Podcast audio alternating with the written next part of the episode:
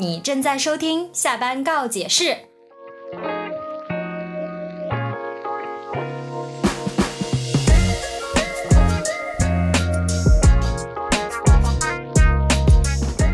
中国人是善于解决问题的。面对留学问题时，找到能解决这个问题的人是常识经验。例如，学习能力怎么证明？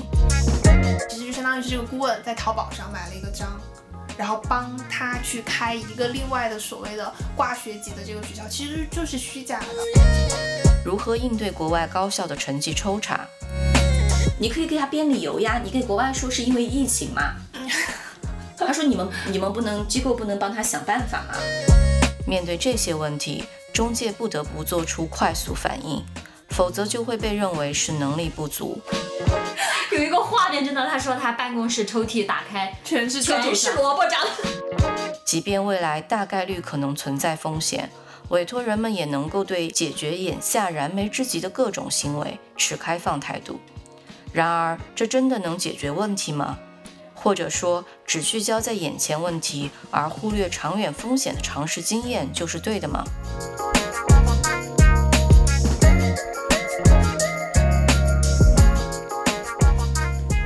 其实我们还是遇到很多家长会对我问我们留学这条路值不值。那我们其实用我们的专业的见解帮他去分析了每一个国家，然后也帮他分析了一些就业的选择之后，其实我们给到的家长的很多的，就是方案都是留学这条路肯定是很值得的。那家长其实，在想要花费一定的，呃，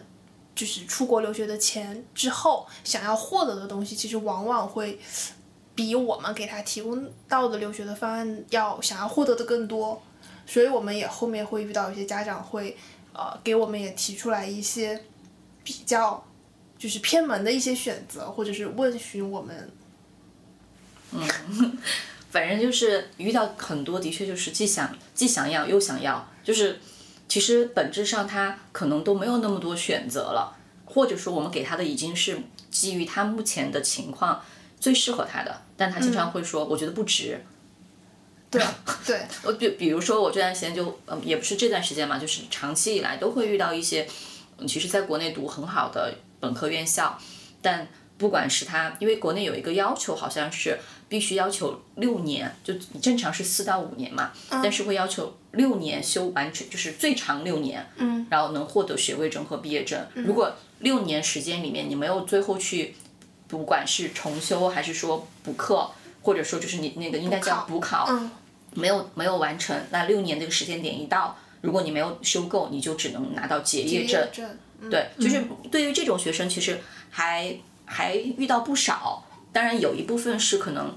因为一些各式各样的原因嘛，比如说没有真的是没有好好去规划自己的学业，也没有去想过自毕业这个问题。因为在我们中国的这文化里面，我感觉真的就是从高中开始就告告知你。大学只要你考上大学就可以了，对，就好像，嗯，的确国内也是，呃，应该叫严进宽出吧。嗯，在我们来看，应该没有拿到学位证、毕业证的这个还是少数人群。嗯，应该应该大部分还是能能毕业的。对，包括我们去就业，我们经常说你其实有一个很好的学位证，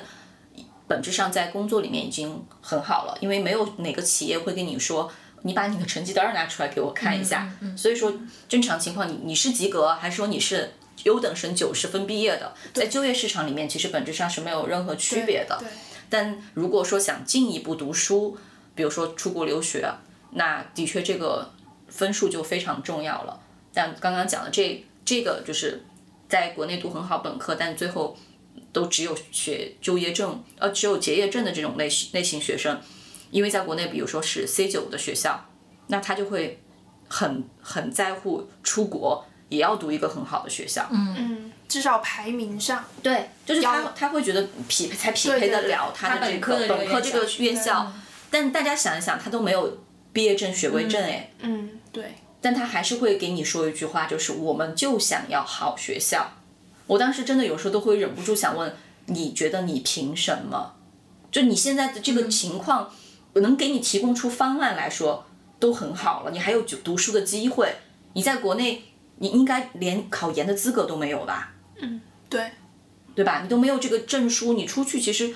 能够给你一个考读书的机会都已经很不错了。而且他其实找工作都会受影响，考编呀，任何都会受影响。因为最后肯定都是要拿出学位证的嘛。对，嗯嗯嗯，而且当时给他们，我记得我这个学生就是的确是 C 九嘛。然后我我一般还是会很详细的问他为什么会造成这样的结果，因为如果我们去申请国外的院校，你肯定是不能申请直接申请硕士的嘛，你只能通通过一些衔接课程啊这种，但是肯定是要去写解释函的。嗯。但你知知不知道我之前遇到这个家长给我提的要求是，他要去好学校，因为这个学生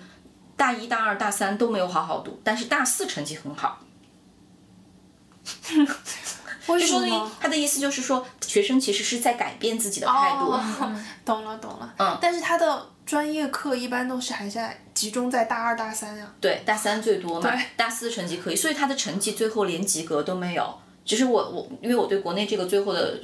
算法不是很了解，可能是学分制，嗯，就最后他的分数只有比如说五十多，连六十分及格都没有达到。但这个对于国外申请其实是一个底线要求，对。大部分都是。我当时妈妈给我解释，就是跟我说，你可以给他编理由呀，你给国外说是因为疫情嘛。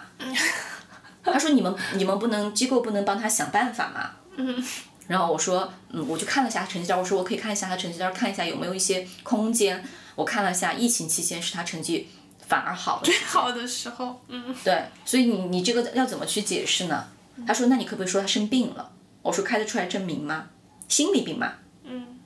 嗯。嗯，我感觉就是大家还是都想用一些，而且就说你们肯定有经验，你们处理那么多学生，对你们可不可以帮我们去想一些国外能接受的一些方式方法？但是我觉得好是好在呢，这种都是比较常规，还是想走。虽然他有一些期望嘛，我也能理解家长这种期望，因为毕竟国内是那么好的院校，出去只能读一个相差很远很远的学校，可能他没办法接受。但他的确没有去想一些我们刚刚所谓的那种偏门。嗯，对。就其实我之前有有就是其他的哈，其他听过的就是同事，就是确实帮家长去走了这样的一个偏门。其实，哦、我自己我还是会觉得风险很大。其实我这个我我听到的这个同事他是，嗯，就是帮学生家长申请学生申请本科嘛，然后会用到高中成绩单。那这个学生的话，他其实高中的成绩其实还不错，但是因为他读的也是重点高中，学校给他开成绩的话，其实开的相对的卡的很严，大概均分的话就八十左右。但我们其实知道，我们国内的高中的孩子随随便便拿出的高中成绩单都是八十五九十，对，都是八十五、九十，然后甚至还有九十五的。所以当时呢，这个顾问老师呢就跟这个学生家长提出来了一个，你可以就是开其他的学校，用这种挂学籍的这种说法说辞，然后去拿其他学校的成绩单。然后后面的后面，其实你了解到这个顾问怎么去帮学生家长去操作这个事情，其实就相当于是这个顾问在淘宝上买了一个章。然后帮他去开一个另外的所谓的挂学籍的这个学校，其实就是虚假的、虚构的，就是假材料嘛，就所对，谓的就是假材料。对，然后只是说呢，这个学生呃，可能也比较幸运的通过了这个成绩单，后面去到了自己想去的学校。但是这个风险呢，就在于他比如最后换无条件录取的时候，又要重新开一份这样的成绩单，又要又要用那个章了。对，又要用一个虚假的。这种东西其实我觉得还是风险很大。如果学生学校真的去严查这这个板块的话，就相当于是他之前拿到的录取全部都作废了。嗯嗯，因为我之前有一个学生在国外的学生也跟我讲，因为这个就是风险，其实是可能不在此时，可能以后会有。对因为之前我有一个朋友跟我分享，包括有有个法国的学生也跟我分享过，他们当年应该是还是蛮久之前，可能可能十十年或者就近近几年，我记不到了。就他们学校就是突然开了一一批学生，就很大一批学生，就是因为这批学生之前是买进来的。相当于是通过，因为正常的你有入学的途径，没有走这个入学途径，通过其他方式进去的。然后，所以他们在读到大二的时候，这一部分人全部被查出来，查出来以后全部遣返回国。嗯嗯，然后法国之前也出过一个事情，是校长，因为是这个校长去发的这种，相当于有一个这种权利嘛，然后这个校长直接被开除了。这个事情当时当很大的一个这个事情当时闹得还挺大的，因为那个学生跟我分享的时候，我还我还看了当时那个法国的新闻，这个事情还还还挺挺严重的。对，嗯，其实我觉得这个哈，就是真的就是你撒了一个谎，你要用很多谎去圆。对，不管你在就是后续，比如说拿了录取签证，你还是会面临调查的风险。对。然后哪怕你入读以后，对，呃，嗯，然后那个就是说到那个就是开成绩单嘛，确实之前就有，真的有很多家长会问，就是他们学校就是比如说可能就是卡分比较严啊那些，问可不可以呃。就是操作一下，操作呀那些，对。但真的有时候你跟他解释解释不清楚，所以你就我就会直接跟他说，反正如果说就是相当于国外的大学，他会随机抽查嘛。那如果说抽到是你的话，嗯，然后被又被知道了这个是作假的话，那你就要面临一个没有就是可能。以后就是不仅仅是取消这个 offer，有可能你永远没有办法入境这个这个国家。签证的那个资格。你自己想清楚，你能够承担这个这个后果的话，那就那个就只能给家人这样说，因为你哪怕你再跟他说其他的，他可能还是要走这条路。对对。所以我之前有很纠结的家长就会问啊。那国外的大学怎么抽查？啊，对对对对对对，而且还要问我，呃，抽查抽查的概率是多高？然后是怎么来抽查？然后有我说打电话吗？还是发邮件？对，都问的很详细了。他就是会觉得这种就是其实还是说实话是有侥幸心理的，会觉得轮不到自己，那我还不如放手一搏，至少能去到一个好点儿的学校。对。但是我之前的确也遇到一个学生，当然这个学校本质上也不是很好的学校，那学生成绩单是开出来给了我的，但他后面又给我了一个重的重新的成绩单。嗯，然后他就跟我说：“这个你不用担心，是我们内部已经搞定了的。”嗯，我我我说，反正我们你给我的成绩单，我们是任学校官方盖章的。嗯嗯，然后他说：“你不用担心，我是内部的系统都改好了的。”但这种其实现在应该很少了。对，所以其实你讲这个，我突然想到，所以像之前，比如像澳洲有些学校。呃，特别是像悉尼大学，有两年就开始严查这个成绩单，是也要求他们入读的学生去做一个叫清华认证的这个，嗯嗯，这个材料。对，其实美国也有很多学校是申请时候就要做认证。对对对，像悉尼大学，我记得当时是他们入读的，然后去认证这一批，当真的就是还是开掉了一些学生。我觉得本科就是高中生的确这个可操作空间会比较大，因为的确很多学校。对你的成绩，其实其实因为最后我们不是开高中三年成绩单嘛，很多学校以前可能真的没有去把你每学期的期末成绩去入档案，因为那个好像没有那么重要，因为最后就是高考嘛，你高考决定了你大学，所以那个平时成绩可操作空间是比较大。对你说到这个，我就想起之前我那个去参加一次交流会的时候遇到一个同行，我觉得他还挺坦诚的，就是在说到这个的时候，他就跟我说他，因为因为当时我就在跟他交流，就是他。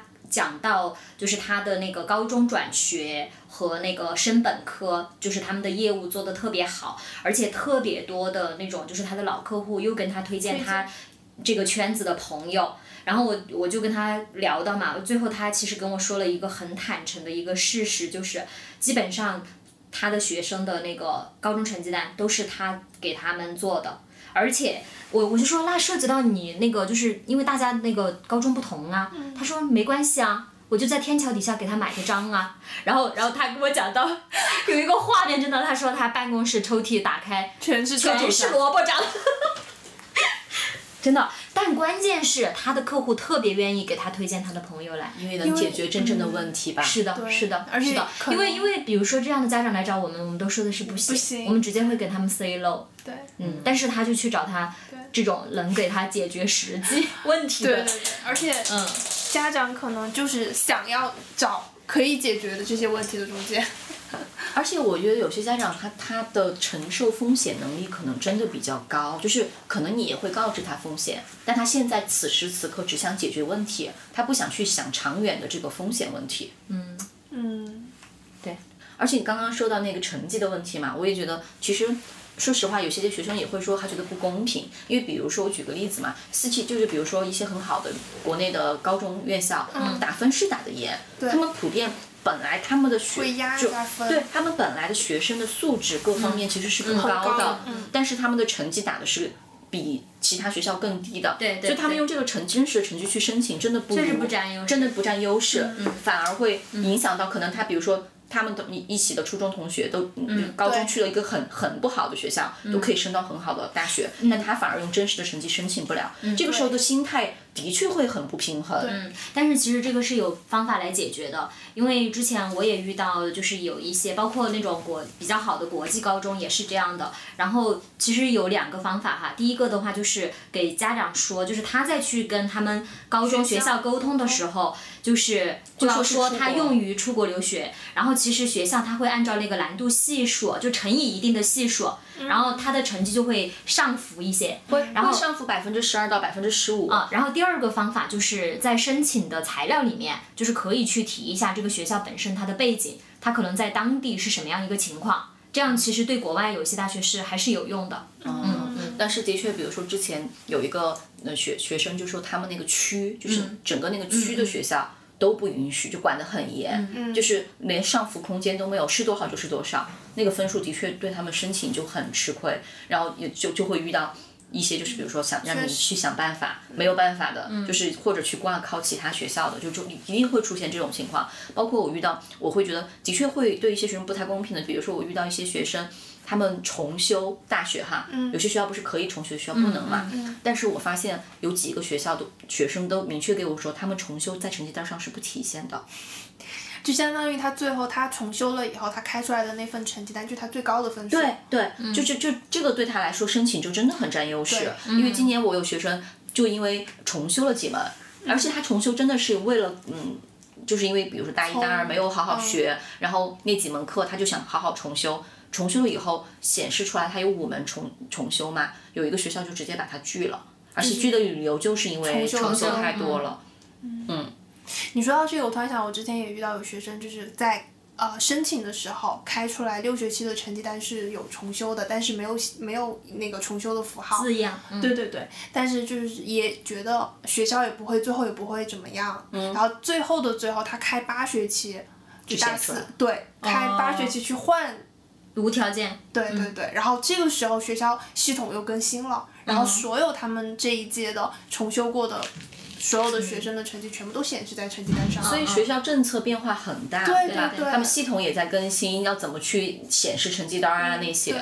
所以我记得，我觉得像有重修风险的学生，都还要跟他们确确确认一下，你们学校一年以后你毕业的时候开的那个成绩单，是否还跟现在开的是一样的？因为有些学生他没有去开学校教育系统的成绩单，他是在那个哦打印对，或者是他们官网截图出来的那个成绩单上的确不会显重修。嗯嗯。我之前那个学生还多得意的给我说，我们不显重修，然后成绩单开出来全是缺考、重修、补考，几十门，几十门就很夸张。你说这种对申请就真的会很占劣势，因为别人会觉得是学习态度问题啊那些。哦，之前我还听一个同行给我分享过他做的一个案例，我都觉得真的，我觉得听了以后，我觉得我好老实啊。我们都是就是我们想都没有想过的，但真的可能有时候在这种利益面前嘛，就是或者在他们的 KPI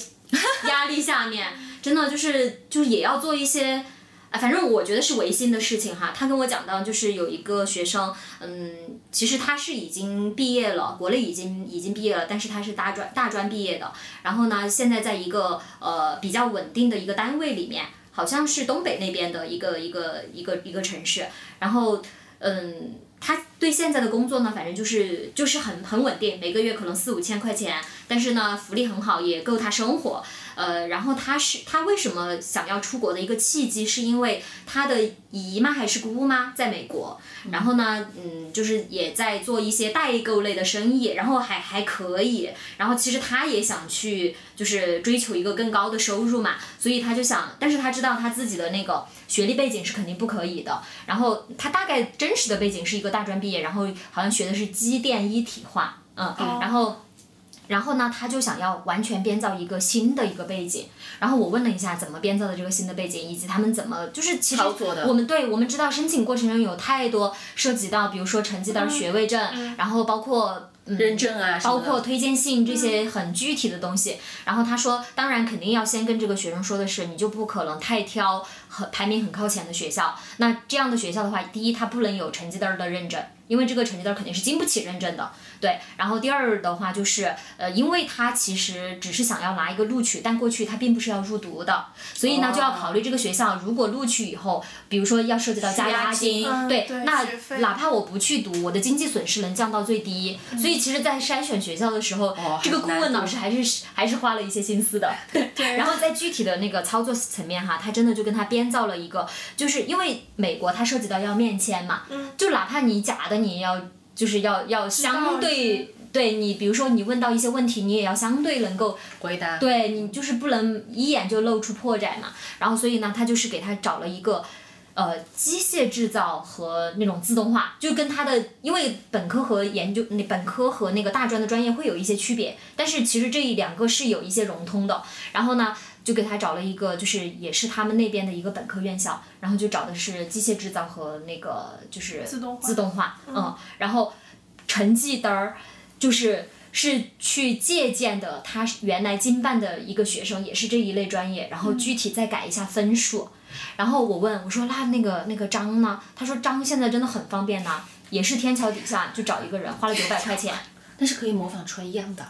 章啊，肯定可以啊，本来就有刻章的呀。不是，但是怎么知道怎么知道这个学校的章长什么样呢？你只需要就是给他看一下，